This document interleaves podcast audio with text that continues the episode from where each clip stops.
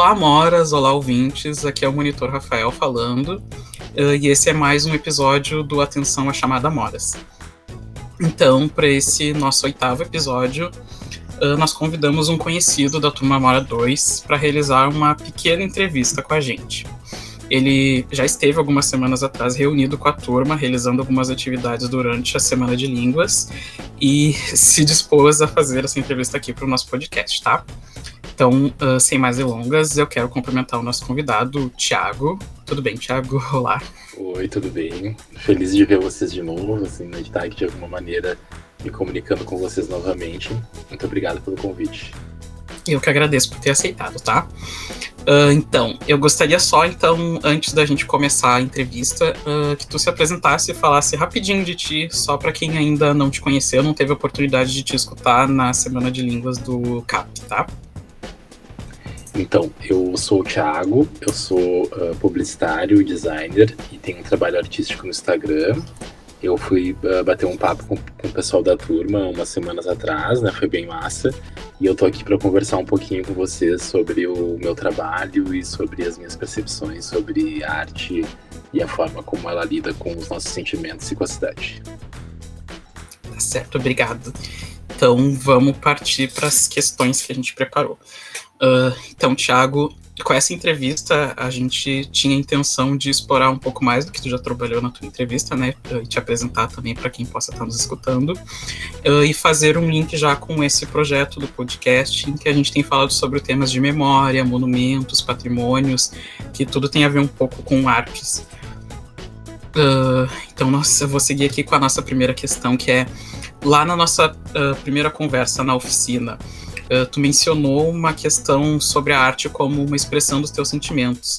Uh, tu pode falar um pouquinho mais dessa relação, como que as suas artes e os teus sentimentos também fazem uma relação com a tua visão de sociedade? então, eu não tenho uma formação acadêmica, profissional, técnica de artes, né? Então eu consigo falar da onde eu a arte me toca, assim, na forma como ela, como ela funciona comigo, né? E aí a percepção que eu tenho é que toda vez que a gente consegue uh, reagir ou sentir alguma coisa que não seja de forma racional, ela é, ela é uma forma de arte, assim, né? Quando a gente se, uh, se expressa, se comunica uh, de uma forma que não é racional. Porque, por exemplo, numa terapia, num projeto para fazer uma melhoria da cidade, a gente usa recursos racionais para poder tentar resolver um problema, né? E, e, com a arte a gente usa os nossos sentimentos, as nossas emoções de uma forma uh, que não é movida pela razão, mas pelo que a gente está sentindo. Então eu vejo muito essa essa forma da gente lidar com tanto com problemas nossos, né, quanto problemas da cidade, nos transformando esses problemas em manifestações também nossas de sentimentos. Interessante essa tua perspectiva. Uh, então, a nossa segunda questão seria assim uh, sobre as tuas artes, né? Em algumas delas a gente percebe que tem uma mescla de palavras com imagens, sabe? Então, como que tu pensa essa relação entre duas linguagens, como elas se articulam dentro do teu trabalho? Então, eu tenho a sensação assim que uh, tanto as palavras quanto as imagens elas podem uh, gerar coisas na gente, né? Provocar sensações, ideias e tal.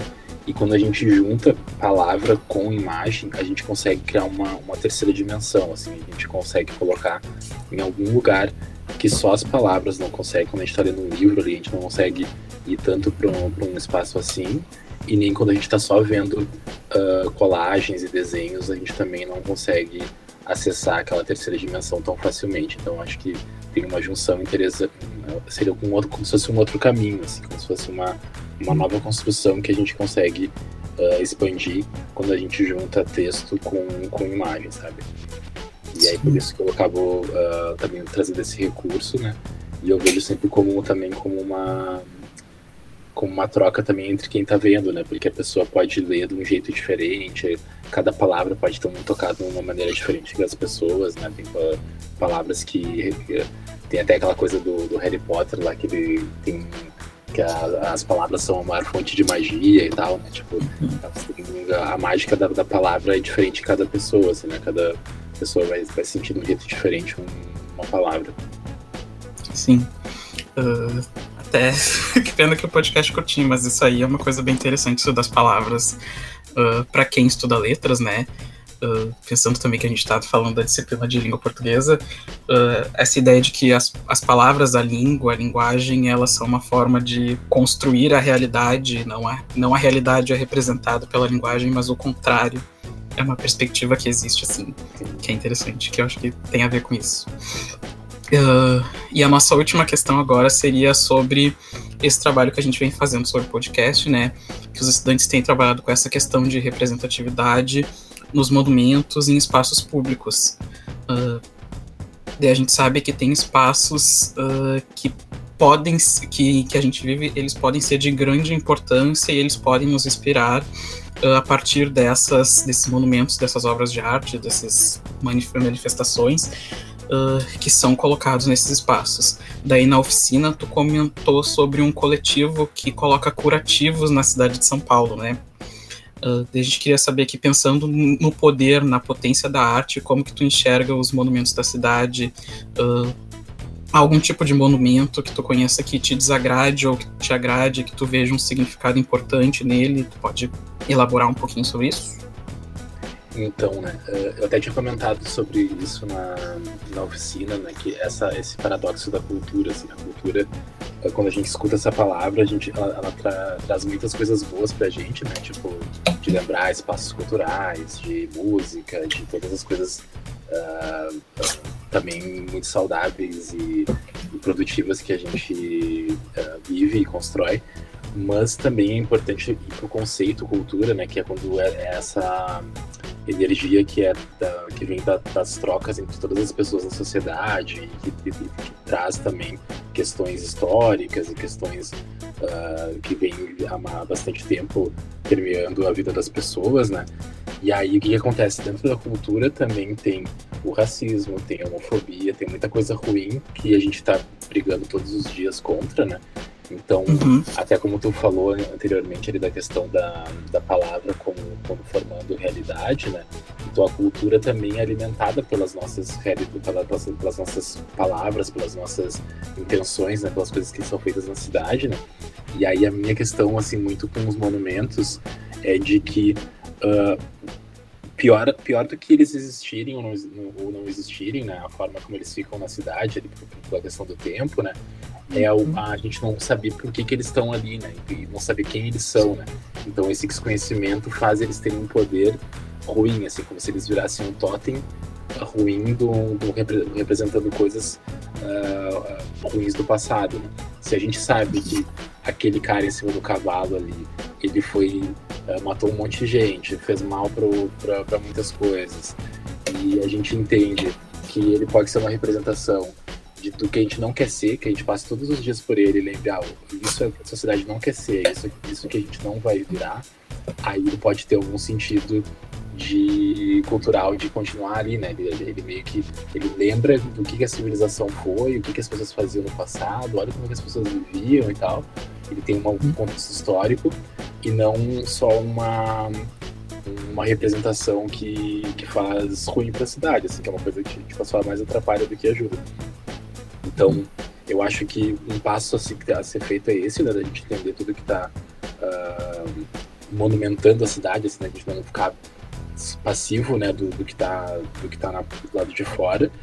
E aí, com o tempo, a gente construindo uh, novas, novas estruturas, né, novas, novas esculturas pela cidade, novas representações né, que completem o que a gente vive agora, né, que a gente consiga ter essa representatividade né, e, e, em alguns casos também eu acho que uh, algumas coisas podem ser revistas, né? Não é, não é, tudo que é na história e na cultura que merece ser mantido, assim. Tem coisas que são absurdas, que daqui a pouco, sei lá, foi um prefeito na época que pensou lá uma ideia lá e colocou uma estátua do meio de uma praça que não faz sentido nenhum para a sociedade ter aquela... Não fazia naquela época e não faz agora.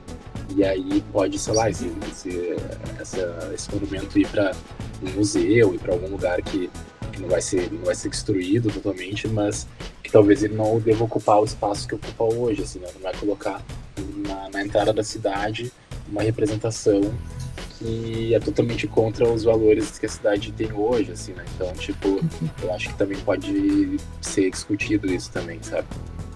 Sim, eu acho que uh, entendo pelo que tu disse que tem que ver, tem que ter uma revisão sobre os sentidos por trás desses monumentos, dessas obras que estão expostas, porque senão acaba virando uma celebração e não é, celebração pode ser uma memória, mas não uma memória que a gente possa olhar e ter um, uma leitura crítica, e sim simplesmente uma celebração de valores que já estão arcaicos, digamos assim.